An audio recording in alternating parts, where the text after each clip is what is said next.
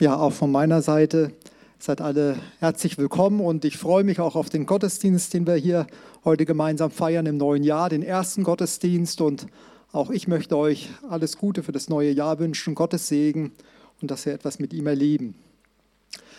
Ja, wir sind am Anfang des neuen Jahres und da war der Gedanke gewesen, dass man sich mal mit dem Anfang der Bibel auseinandersetzt. Wir hören immer viel von den Evangelien. Vor zwei Wochen haben wir in die Offenbarung hineingeschaut. Roland hat aus der Offenbarung gepredigt. Und wir wollen mal heute in die Anfänge hineinschauen, wie das eigentlich alles begann, was so der Sinn und Zweck eigentlich war.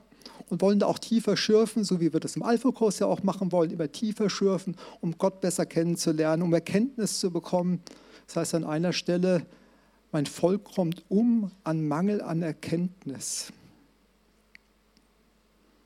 Das wollen wir nicht. Wir wollen die Erkenntnis aus dem Wort Gottes einfach erfassen und damit unseren Glauben stärken. Dafür sind die Predigten da und deswegen setze ich mich da auch immer gerne intensiv mit auseinander und wir wollen uns wollen tief schürfen heute und auch einige Bibelstellen uns anschauen. Im Glaubensbekenntnis heißt es, was wir ja häufig hier auch sprechen, ich glaube an Gott, den Vater, den Allmächtigen, den Schöpfer des Himmels und der Erde. Also es beginnt direkt damit, dass Gott am Anfang die Schöpfung ja geschaffen hat durch sein Wort und wir haben das heute auch in den beiden ersten Liedern gehört, vielleicht ist es euch aufgefallen. Ja, wer hat die Erde gemacht? Sonne, Mond, Tag und Nacht, da hieß es auch so. Also Gott hat die Erde gemacht, aber was ist mit dem Heiligen Geist und was ist mit Jesus? Es ist der dreieinige Gott wir wollen mal schauen, ob wir nicht auch im Schöpfungsbericht etwas von, vom Heiligen Geist wiederfinden und auch von Jesus wiederfinden, sodass ich die Predigt auch überschrieben habe, Bezüge zu Jesus im Schöpfungsbericht.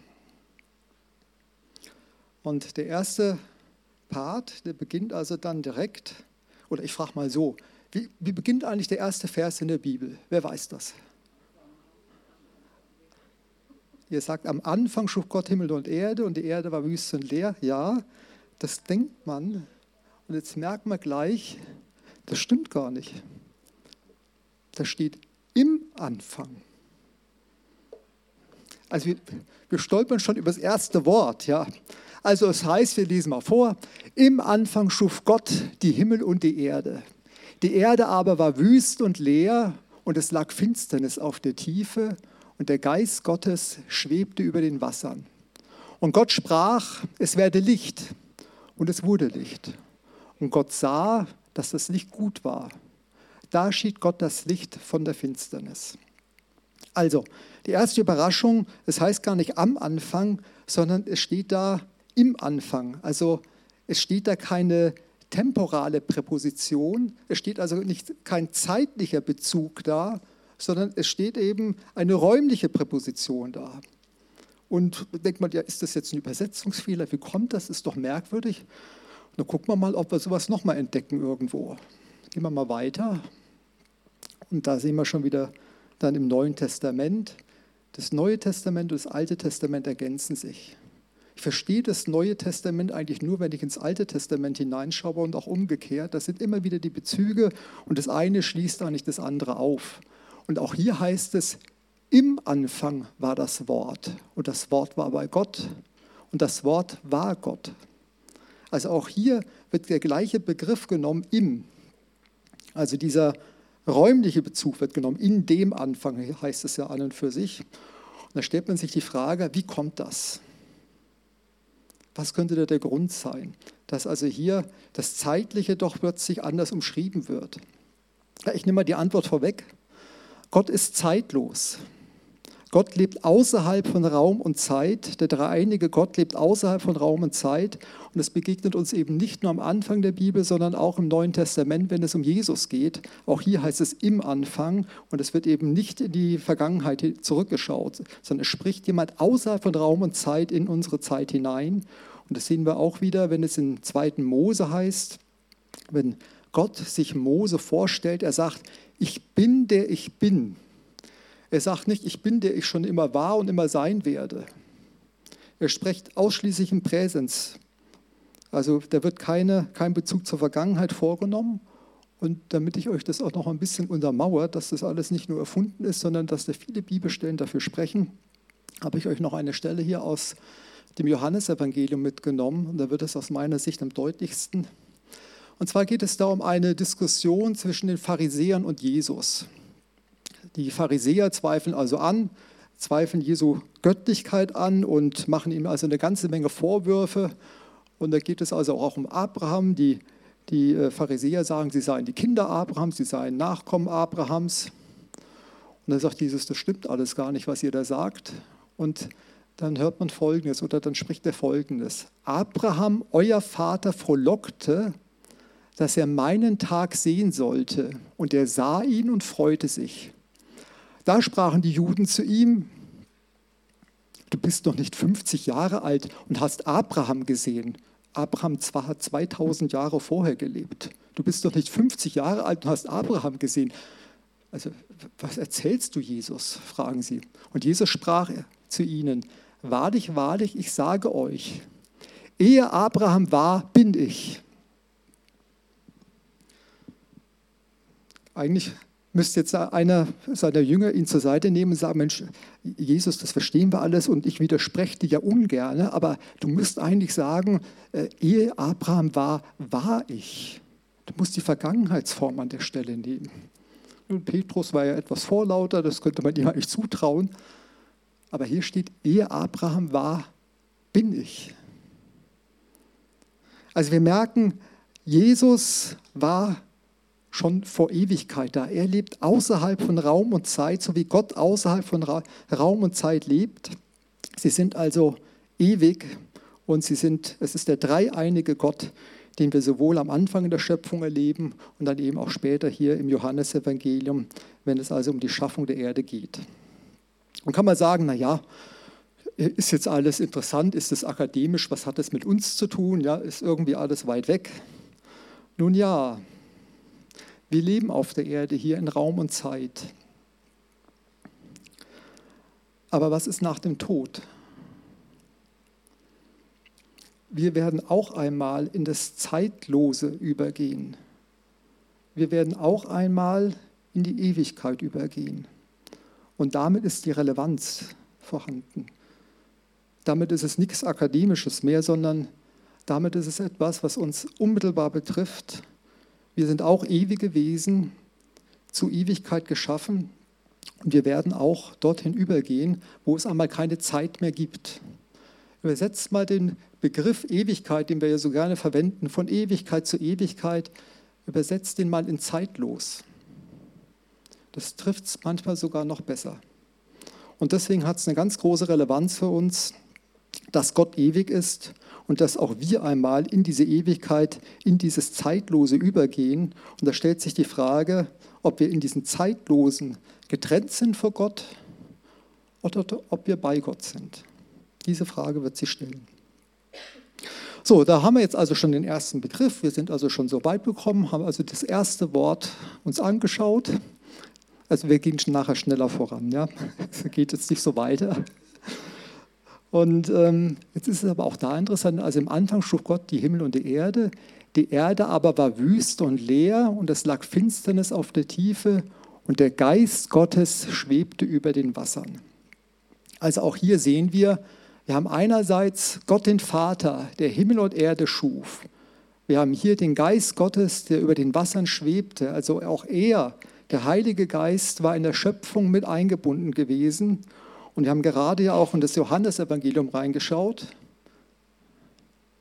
Hier, im Anfang war das Wort und das Gott, Wort war bei Gott und Gott war das Wort. Jetzt geht es alles so weiter und im äh, Johannesevangelium im äh, Kapitel 1, Vers 14 heißt es dann, und das Wort ward Fleisch und wohnte mitten unter uns. Also es ist zweifelsfrei, dass man hier das Wort auch mit Jesus übersetzen kann sodass wir hier auch schreiben könnten oder lesen könnten, im Anfang war Jesus und Jesus war bei Gott und Jesus war Gott. Jesus war am Anfang bei Gott. Alles ist durch dasselbe, durch ihn entstanden und ohne ihn ist auch nicht eines entstanden. Also ihr merkt, der dreieinige Gott hat also die Erde geschaffen. Es ist alles von ihm und durch ihn geschaffen worden. Und wir sehen also auch den Bezug zu Jesus schon in den ersten Versen der Bibel. So, und dann geht es weiter hier. Also wir möchten uns heute mal mit dem Schöpfungsbericht auseinandersetzen. Die Erde aber war wüst und leer. Das ist übrigens das Wort Tohu Wabohu. Also das, was man in den Kinderzimmern heute vorfindet, das gab es damals schon oder umgekehrt. Das ist dieser Begriff. Und dann geht es weiter und es sagt Finsternis auf der Erde und der Geist Gottes schwebte über den Wassern. Und Gott sprach, es werde Licht und es wurde Licht. Und Gott sah, dass das Licht gut war. Da schied Gott das Licht von der Finsternis. Fällt euch da was auf? Gott schuf das Licht. Er schuf nicht die Finsternis.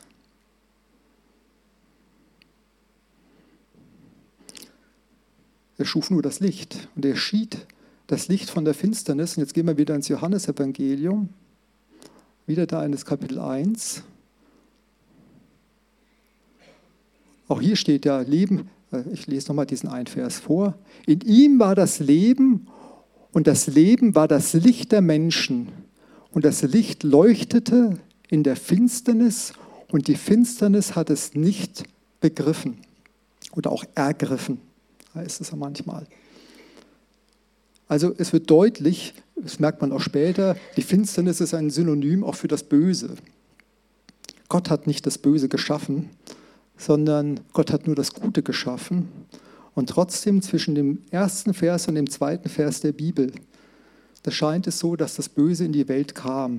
Und manche Ausleger gehen auch davon aus, dass eben der Fall der Engel zwischen dem, Kapitel, äh, zwischen dem Vers 1 und dem Vers 2 stattgefunden hat.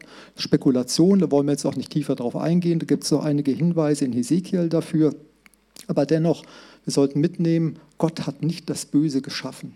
Das ist nicht von ihm geschaffen worden. Und man erkennt das also auch, wenn man hier diese Verse genauer sich anschaut. Jesus ist also zeitlos, er war an der Schöpfung beteiligt und er schuf das Licht, nicht aber die Finsternis, nicht das Böse. Ja, und dann gehen wir mal weiter.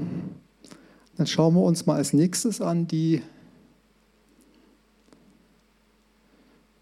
was hat Gott noch gemacht? Sonne, Mond, Berge, Tag und Nacht haben wir vorhin gehört. Er hat also hier den Himmel auch geschaffen. Und Gott sprach, es sollen Lichter an der Himmelsausdehnung sein, zur Unterscheidung von Tag und Nacht. Die sollen als Zeichen dienen und zur Bestimmung der Zeiten und der Tage und der Jahre und das Leuchten an der Himmelsausdehnung, dass sie die Erde beleuchten. Und es geschah so. Und Gott machte die zwei großen Lichter, das große Licht zur Beherrschung des Tages und das kleine Licht zur Beherrschung der Nacht, dazu die Sterne. Das ist jetzt die Schlachterübersetzung, das ist ein bisschen holprig, das hört sich ein bisschen merkwürdig an. In der äh, Hoffnung für alle, da ist es deutlich verständlicher, aber ich glaube, man kann erkennen, die zwei großen Lichter sind eben die Sonne, es ist der Mond, die Sonne für den Tag, der Mond für die Nacht, Himmelsausdehnung, das ist eben der Himmel und die Sterne, die geschaffen wurden. Aber ich möchte jetzt auf ein, eine Besonderheit ra raus. Also einmal durch Sonne und durch Mond, dadurch werden Zeiten bestimmt. Ja, so, die Erde einmal im Jahr kreist sie um die Sonne herum, der Mond haben wir, den, dann haben wir letztendlich die Monate, die Monate dadurch, das heißt die Zeiten werden dadurch bestimmt. Dann sind natürlich die Sterne auch dafür da, um in der Seefahrt, wenn man auf, auf dem Meer ist, eine Ausrichtung zu haben. So war das früher gewesen. Also sie waren schon auch ein Zeichen gewesen. Und man kann auch Wetter bestimmen anhand des Himmels. Ein klarer Himmel ist, wissen wir, ist es sehr kalt nachts. Dann äh, wahrscheinlich ist es kein, kein Sturm, ja, keine Winde sind da. Also es sind Zeichen. Aber was könnte noch mit diesen Zeichen gemeint sein? Und da wollen wir uns mit auseinandersetzen, denn wir suchen ja Bezüge im Schöpfungsbericht zu Jesus. Also auf Zeichen wird hier eingegangen. So. Und welche Zeichen könnten das sein? Hier geht es also nicht um Astrologie, um das ganz klar zu sagen. Sterndeutung oder alles, was eben mit Horoskopen zu, zusammenhängt, das hat Gott dem Volk Israel verboten. Da wird gesagt, es gehört zum Wahrsagergeist. Da wollen wir uns ausdrücklich von fernhalten und wollen also damit nichts zu tun haben. Und dennoch stellen wir fest, wenn es um Jesus geht, da geraten selbst die Kräfte des Himmels ins Wanken. Und welche Zeichen sehen wir da? Wir haben jetzt erst kürzlich Weihnachten gefeiert. Und was hat die Geburt Jesu angekündigt? Die Weisen aus dem Morgenland sind aufgrund eines Sternes losgelaufen. Und sie haben letztendlich das Haus auch in Bethlehem gefunden aufgrund dieses Sternes. Und man hat sich viele Gedanken gemacht, was kann, konnte dieser Stern sein. Da gibt es ja Spekulationen, das schaffen wir jetzt alles nicht heute. Aber das eine, man geht davon aus, es könnte so eine Supernova sein. Das heißt also, dass hier ein Stern explodiert ist und damit ein unglaubliches Licht auslöste. Johannes Kepler ging davon aus, ähm, dass also eine sogenannte Konjunktion, wenn sich wenn sich Planeten treffen, der Saturn, Jupiter und Mars, die treffen sich in Abständen von rund 70, 80 Jahren. Und man kann nachrechnen, dass im Jahr 7 vor Christus diese Konjunktion war. Da war das also so gewesen, dass äh, Jupiter, Saturn und Mars sich dreimal trafen, was ganz außergewöhnlich ist. Und das ist ein entsprechend helles Licht, was man dann erkennt. Und man glaubt ja auch, dass Jesus so um 6 bis 7 vor Christus, ähm, äh, dass er geboren wurde. Es kann aber auch sein, dass es ähnlich wie bei der Feuersäule im Alten Testament war. Also wir merken, bei der Geburt Jesu sind die Naturgesetze, sind die Kräfte des Himmels ausgesetzt worden und die Sterne hatten eine besondere Bedeutung, waren also ein Zeichen, wie es hier steht. Sie sollen als Zeichen dienen. Wie war der Kreuzigung? Es, Jesus wurde gekreuzigt um 9 Uhr morgens und mittags um 12 Uhr und das war wahrscheinlich im April gewesen. Israel im April, wer da war, man braucht wirklich eine Sonnenbrille. Es ist extrem hell. Mittags um 12 Uhr heißt es, und eine Finsternis kam über das Land. Es steht hier, kam über das Land. Manche übersetzen auch, ach, hier habe ich nochmal ein Bild von der Sonne, genau. Seht euch das mal an. Also, das ist doch kein Zufall. Und hier auch nochmal ein Sternenbild. Wie schön. So, Finsternis kam über das ganze Land bis zur neunten Stunde. Man kann auch sagen, die Sonne weigerte sich zu scheinen aufgrund des Unrechtes, was hier war. Oder wir können auch sagen, ja, die Finsternis,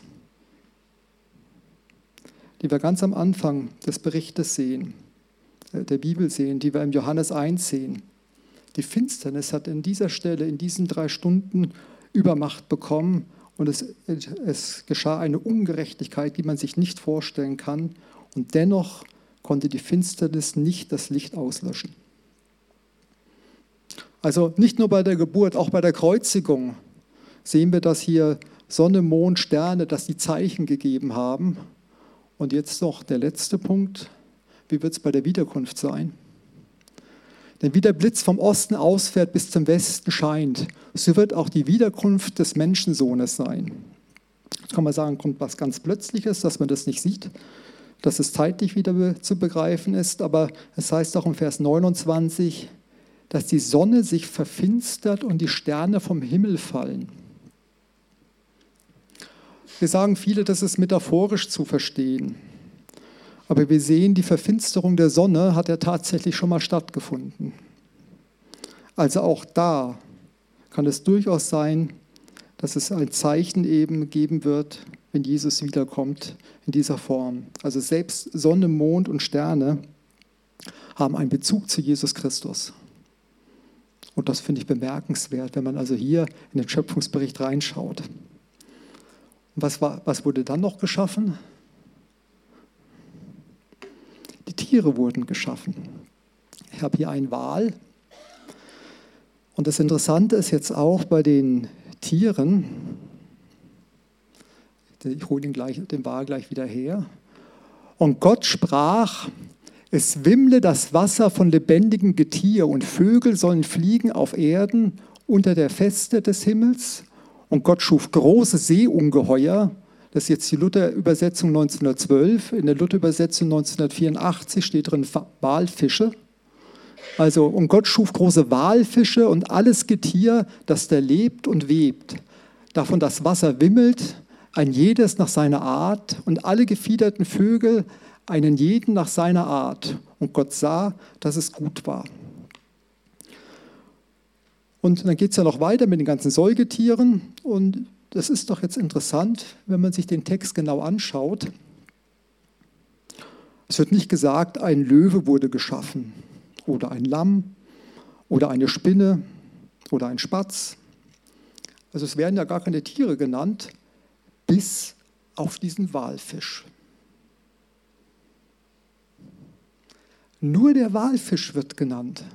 Und also man kann auch da ein Bibellexikon reinschauen, das steht ausdrücklich drin, in dem einen Bibellexikon, wo ich nachgelesen habe, der Walfisch wird als einziges Tier im Schöpfungsbericht genannt.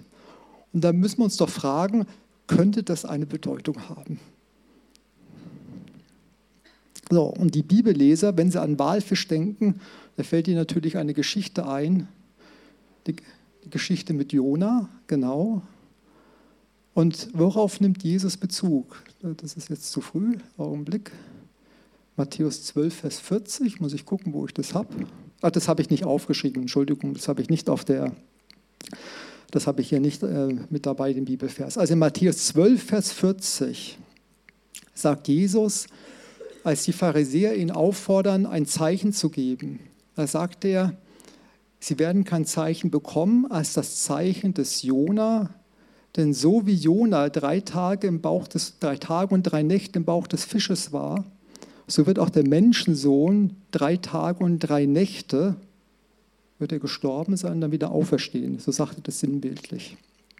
Also Jesus nimmt genau auf diesen Fisch, auf diesen Walfisch, nimmt er Bezug und das Interessante ist auch, ich habe da mal nachgelesen, im, jetzt im, ich habe im Bibellexikon nachgelesen, da heißt es also, dieser Begriff im Alten Testament, im Hebräischen Tanin, wird mit Seeungeheuer übersetzt und im Griechischen, im Neuen Testament, wird es mit Seeungetüm übersetzt und Luther hat es eben mit Walfisch übersetzt. Also Jesus nimmt Bezug wieder auf das Alte Testament und es geht wieder genau um die Kreuzigung und um die Auferstehung. Auch da können wir wieder eine Andeutung sehen von der Schöpfung hin zu Jesu Kreuzigung und Auferstehung. Das finde ich bemerkenswert. Das finde ich ganz außergewöhnlich und erstaunt mich immer wieder, welcher Perfektion das alles ist. Und wenn wir uns jetzt diese ganze Perfektion anschauen, dass Gott das alles aus dem Nichts ins Dasein rief, da fällt es mir als Christen nicht schwer, dass ich glaube, dass Gott das gemacht hat. Ich glaube an Gott, den Schöpfer des Himmels und der Erde, während der Materialist, der Evolutionist sagt, das ist alles von selbst entstanden. Ich glaube an die Selbstorganisation der Materie. Das ist der Grundgedanke der Evolutionstheorie. Ich glaube an die Selbstorganisation der Materie. Also da könnt ihr nachlesen. Das ist praktisch der, das, ist das Glaubensgerüst, worauf sich alles aufbaut. Und wenn man das glaubt, passt das auch. Dann ist das eine ganz logische Theorie. Nur die Frage ist, erleben wir eine Selbstorganisation der Materie? Können wir das beobachten? Und deswegen habe ich ein ganz einfaches Beispiel mal mitgebracht eine Buchstabensuppe. Da könnte, könnte von der Buchstabensuppe, ja, da kann man ja was schreiben. Als ich klein war, gab es noch keine Ad-Zeichen der Buchstabensuppe. Und um das einfach mal deutlich zu machen, wenn ich also jetzt hier so einen Zettel nehmen würde, würde das hier draufschreiben in der Größe der Buchstabensuppe, würde also hier einen Zettel auf den Boden legen, genau die Buchstaben, die da stehen. Würde jetzt die Buchstaben auch hier raussuchen die Luft werfen und schauen, ob das auf, der, auf dem Boden ganz genau geordnet auf diesen Zeichen aufkommen würde. Das wäre ja eine Ordnung. Selbstorganisation der Materie würde bedeuten, dass das geordnet wird, dass es sich selbst ordnet. Jetzt kann man sagen, na ja, gut, dann braucht man Zeit. Braucht man nur genügend Zeit. Und dann irgendwann mal, wenn ich oft genug geworfen habe, dann wird es funktionieren. Ein Jahr, zehn Jahre, hundert Jahre. Also man muss kein großer Mathematiker sein. Also ich habe es trotzdem mal ausgerechnet. Wenn ich 500.000 Mal im Jahr das hochwerfen könnte, ich bräuchte eine Minute, werfe das hoch, renne runter, sammle sie wieder ein, werfe es wieder hoch. Guck immer, ob es genau auf die, auf die Buchstaben draufgefallen wäre. Es würde selbst in Billionen von Jahren, würde es zufällig nicht reichen, dass ich einmal genau das treffe. Weil das, die Wahrscheinlichkeit ist einfach deutlich zu gering. Und das ist jetzt ja was ganz, ganz Banales. Völlig Banales. Leben ist viel komplexer. Deswegen lasst euch also da nicht in die Irre führen. Wir Christen, wir glauben was Vernünftiges. Und ich möchte mal ein Zitat von Josef Ratzinger mitgeben, also von dem emeritierten Papst Benedikt XVI. Letztlich kommt es auf die Alternative hinaus. Was steht am Anfang? Die schöpferische Vernunft, der schöpferische Geist, der alles wirkt und sich entfalten lässt, oder das Unvernünftige, das vernunftlos sonderbare Weise einen mathematisch geordneten Kosmos hervorbringt und den Menschen und seine Vernunft. Aber dies wäre dann Zufall der Evolution und im letzten auch etwas Unvernünftiges, weil etwas Unvernünftiges nur etwas Unvernünftiges hervorbringen kann. Wir Christen sagen, ich glaube an Gott, den Schöpfer des Himmels und der Erde, an den Schöpfergeist. Wir glauben, dass das ewige Wort, die Vernunft am Anfang stand und nicht die Unvernunft. Deswegen an den Schöpfungsbericht zu glauben, da sind wir auf der vernünftigen Seite. Und das sollten wir uns nicht ins Boxhorn jagen lassen. So, und wie geht es dann weiter? Jetzt kommen wir zum Finale, zur Krönung der Schöpfung, nämlich zum Menschen. Jesus, Jesus oder der dreieinige Gott schuf den Menschen und es heißt, gucke ich, ob ich das hier habe, nee, das ist nicht da, das lese ich euch vor. Es heißt also in 1. Mose 2, Vers 7, lasset uns Menschen machen, lasset uns Menschen schaffen, uns zum Abbilde. Also lasset uns, wir sehen wieder das Trinitarische, den dreieinigen Gott, Gott Vater, Gott Sohn und Heiligen Geist, die also den Menschen machen. Und jetzt stellt sich aber die, die Frage, wie wurde der Mensch gemacht? Wir haben vorher gelesen, Gott sprach und es wurde. Gott sprach, es werde Licht und es ward Licht. Gott sprach, es wimmle im Meer und es wimmelte im Meer mit Getieren. Gott sprach, es sind eben die, es sind Sonne, Mond und Sterne am Himmel und es waren Sonnen, Mond und Sterne am Himmel. Also Gott sprach aus dem Nichts ins Dasein. Und wie war es beim Menschen? Beim Menschen Wir lesen es hier, da greift Gott höchstpersönlich ein und legt Hand an. Da bildete Gott der Herr den Menschen, Staub von der Erde und blies den Odem des Lebens in seine Nase. Und so wurde der Mensch eine lebendige Seele. Gott sprach nicht, es werde ein Mensch, sondern er kreierte ihn. Ist das nicht was Besonderes? Wir sind die Krone der Schöpfung. Wir sind nicht einfach ein weiterentwickeltes Tier. Wir sind die Krone der Schöpfung. Wir sind etwas ganz Besonderes, nämlich das Abbild Gottes. Und es wird auch darin deutlich, dass eben ja, Gott der Herr hat uns mit Würde ausgestattet und hat uns eben hier wirklich eben mit, ja, mit schöpferischem Geist auch geadelt. Und wie wurde der Mensch dann überhaupt ja, zum Menschen? Wir merken, es geht eben nicht nur um den Leib. Er bildete der Herr den Menschen, Staub von der Erde und blies den Odem des Lebens in seine Nase. Das war der springende Punkt. Er blies ihn den Geist Gottes in die Nase und so wurde der Mensch eine lebendige Seele. Es ist so, dass das Wertvolle des Menschen, es ist seine Seele. Jesus sagt, was hülfe es dem Menschen, wenn er die ganze Welt gewönne, alles materielle gewönne und nehme Schaden an seiner Seele? Es geht immer um die Seele.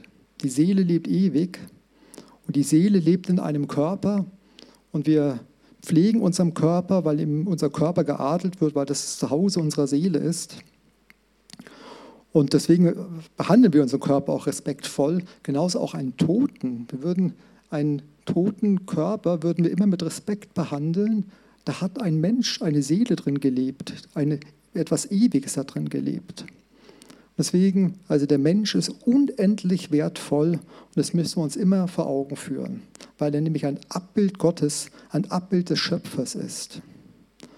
Und durch den Sündenfall kam dann die Katastrophe.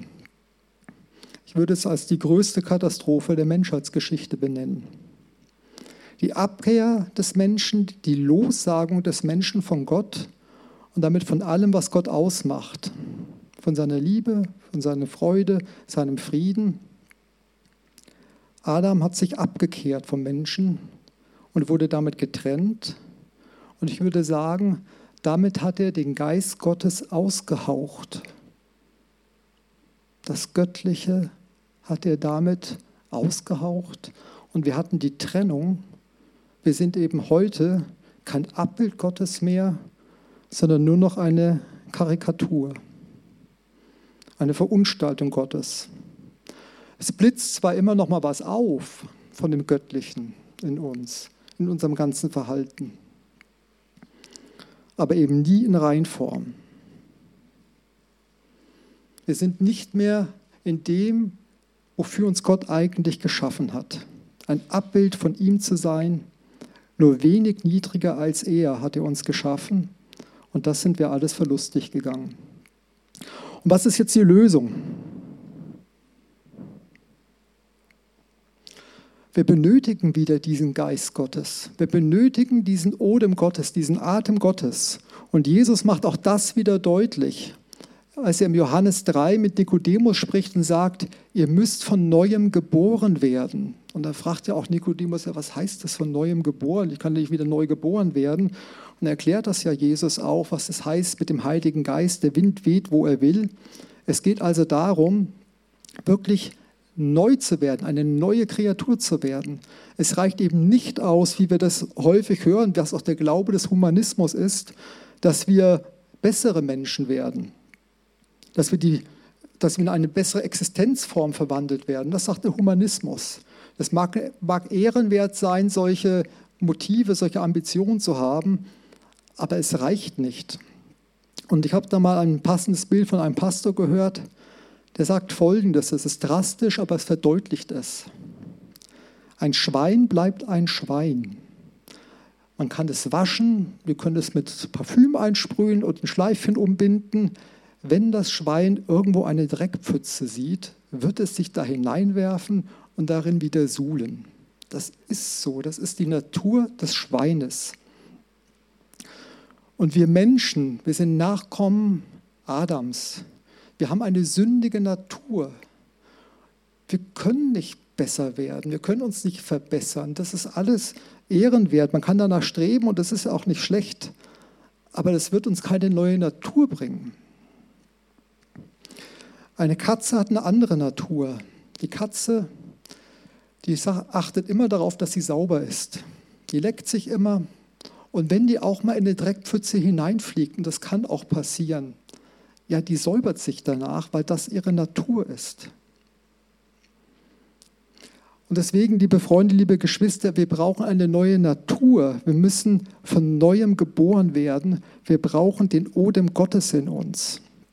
Und auch da haben wir wieder den Bezug, Altes Testament, hier steht drin, dass eben Gott dem Menschen den Odem des Lebens in die Nase blies und er wurde zur lebendigen Seele. Und was finden wir? Das habe ich jetzt einen Augenblick. Hier. Was finden wir hier? Nach der Auferstehung spricht Jesus mit seinen Jüngern. Was sagt er? Und nachdem er das gesagt hatte, er sagte Frieden mit euch, nachdem er das gesagt hatte, hauchte er sie an und sprach zu ihnen, empfangt Heiligen Geist. Er hat sie also mit dem Odem Gottes, so wie wir das im Schöpfungsbericht gesehen haben, haucht er sie an und sie werden mit dem Heiligen Geist erfüllt. Ob das die Wiedergeburt war oder nicht, das lassen wir jetzt hier mal außen vor. Aber ich möchte mal deutlich machen, die Wiedergeburt, was heißt das eigentlich? Auch nochmal das Bild eben mit dem Schwein und der Katze. Paulus beschreibt es so, darum ist jemand in Christus, so ist er eine neue Schöpfung. Er ist neu, er ist nicht mehr ein Nachkomme Adams mit der sündigen Natur, sondern es ist Neues geworden, das Alte ist vergangen. Die Katze fliegt auch mal in den Dreck. Aber sie möchte nicht mehr sündigen. Das fühlt der Mensch möchte nicht mehr sündigen. Er möchte einfach ein anderer sein. Er möchte Gott ähnlicher sein. Er möchte wie er leben, weil er eine neue Natur hat. Siehe, alles ist neu geworden. Ja, wie war das bei mir gewesen? Ich habe mich 1989 intensiv mit dem Glauben auseinandergesetzt und habe also dann auch angefangen zu beten, habe nach einer Predigt mich hingekniet und habe Gott meine Sünden bekannt und äh, habe dann angefangen, wirklich viel in der Bibel zu lesen. Und einige Wochen später kam dann der Gedanke bei mir auf und ich dachte, ja, habe ich denn jetzt eine Wiedergeburt erlebt? Da steht also drin in, eben in, in, in Johannes Evangelium, nur wer wiedergeboren ist, nur der kann also bei Gott sein. Und das hat mich wirklich belastet, weil ich dachte, ich möchte doch sicher sein, dass wirklich Gott ja, mich von neuem geboren hat, dass dieser Geist Gottes in mir lebt. Und ich bin also abends ähm, mit dem Gedanken ins Bett gegangen, habe darüber gebetet, habe gesagt, Herr, bin ich denn wirklich wiedergeboren? Sind meine Sünden mir vergeben? Ist meine Schuld mir vergeben? Und wenn man jetzt die Auswirkungen sieht, das ist ja dramatisch, ob man wiedergeboren ist oder ob man nicht wiedergeboren ist. Ob man den Geist Gottes in sich hat oder ob man ihn nicht hat. Und so habe ich das auch empfunden. Und mit dem Gedanken bin ich am nächsten Morgen auch wieder aufgewacht. Ja, bist du wiedergeboren oder bist du nicht wiedergeboren? Und wie es damals bei mir üblich war, ich habe damals viel in der Bibel gelesen, habe ich also morgens dann direkt auch meine Bibel mir geschnappt, die aufgeschlagen und habe dann Folgendes gelesen. Gelobt sei Gott, der Vater das ist eine andere Übersetzung, ja, deswegen zitiere ich das jetzt falsch, entschuldigt bitte. Gelobt sei der Gott und Vater unseres Herrn Jesus Christus, der uns aufgrund seiner großen Barmherzigkeit wiedergeboren hat zu einer lebendigen Hoffnung durch die Auferstehung Jesu Christi aus den Toten zu einem unvergänglichen und unbefleckten und unverwelklichen Erbe, das im Himmel aufbewahrt wird für uns.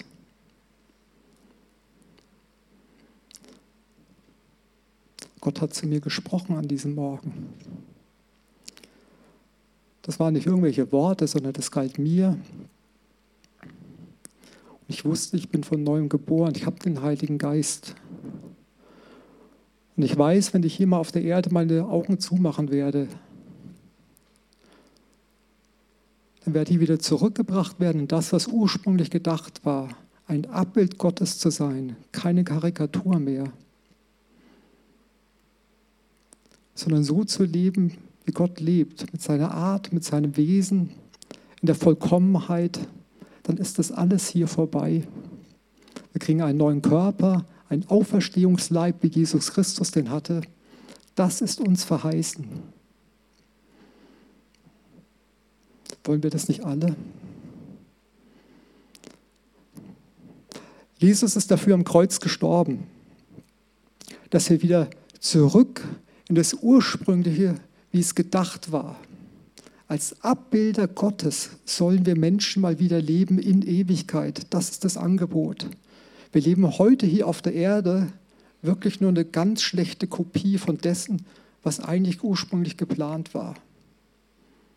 Eine ganz schlechte Kopie. Wir wollen zum Ursprünglichen zurück. Wir wollen nach Hause. Das, was eigentlich mal für uns vorgesehen war. Ich fasse zusammen. Jesus ist zeitlos. Er war an der Schöpfung beteiligt. Er schuf Licht und nicht, das, nicht die Finsternis. Finsternis war nicht von Gott geschaffen worden. Wir sehen ihn in Sonne, Mond und in den Sternen. Dass es Zeichen sind für dem, von dem, was Jesus gemacht hat am Kreuz auf Golgatha, seine Geburt und auch seine Wiederkunft. Wir haben auch den, mit dem Walfisch gesehen, dass da ein Bezug zu Jesus Christus ist, schon im Schöpfungsbericht. Und wir sehen vor allem dann, wenn der Mensch geschaffen wurde, mit dem Odem Gottes, der ihm eingeblasen wurde, dass Jesus diesen Gedanken wieder aufgreift, dass auch wir diesen Odem Gottes wieder benötigen, in der Wiedergeburt und dann auch immer wieder neu erfüllt zu werden mit dem Heiligen Geist. Das wünsche ich uns. Wollen wir aufstehen?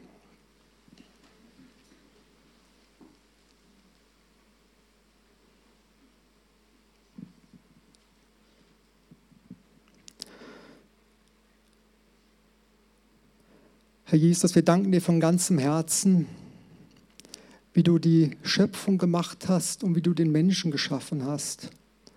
Du hast ihn wenig niedriger geschaffen, als du es selbst bist, als ein Abbild von dir mit Würde, mit Schöpfergeist.